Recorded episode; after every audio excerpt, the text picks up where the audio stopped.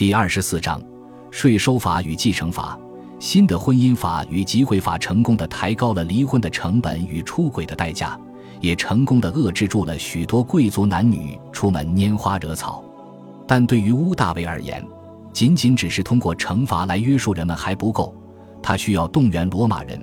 让所有人再度把罗马传统的道德观与价值观奉为主流。为此，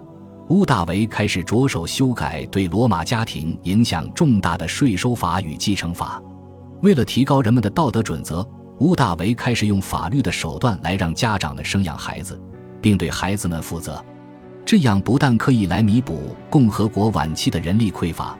同时也能让更多的年轻人担任父母的角色。而为人父母的罗马人往往对罗马的传统价值观更有好感，因为他们有家庭的负担，对身边的人有不得不履行的责任和义务。既然在法律的约束之下不得不承担起责任，那么这些父母自然也希望身边的人亦能承担起责任。这是罗马社会稳定的基础，也是庇护制度的基础。吴大维十分喜欢孩子，他喜欢看别人享受家庭所带来的温馨。公共场合下，他不止一次对有家庭、有子女的罗马人表达赞赏，并为了鼓励更多的罗马人结婚生子，承担父母的责任。他会亲自为那些生子超过三个的家庭提供政治上和经济上的支持，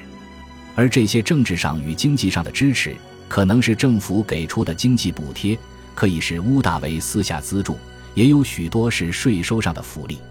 屋大维本人十分厌恶私生子与未婚先孕，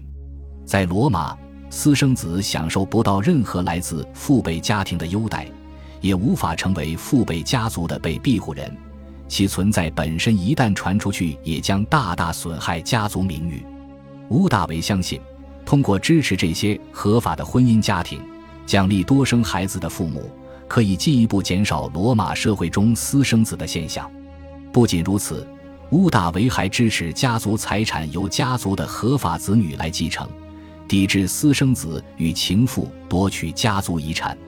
为此。屋大维于公元五年颁布了罗马史上第一则遗产税法案。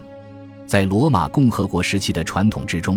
继承人将由死者的遗嘱决定，可以是直系亲属，也可以是领养的子女。但无论是这两者的哪一种，都没有任何遗产税的规定。屋大维的遗产税法明确指出，如果继承遗产的并非直系亲属。那么，共和国政府将从所有所得遗产财富中征收二十分之一的遗产税，也就是百分之五。这个比例看似不高，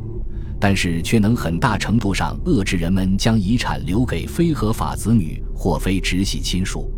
毕竟，遗产税的主要目标群体是富有的骑士、贵族与议员，他们往往有着大量的田地及资产，换做任何人也不愿将这些财产拱手送人。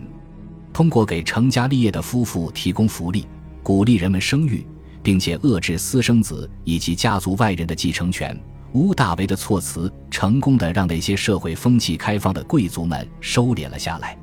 但仅仅只让爱惜羽毛、视财如命的贵族收敛还不足以达到屋大维构想中的效果。于是，屋大维在整治了贵族们的生活与家庭之后，开始试图改变罗马社会中的舆论导向。并开始针对那些缺乏道德底线、对情爱、出轨等主题毫不避讳的诗人们。感谢您的收听，喜欢别忘了订阅加关注，主页有更多精彩内容。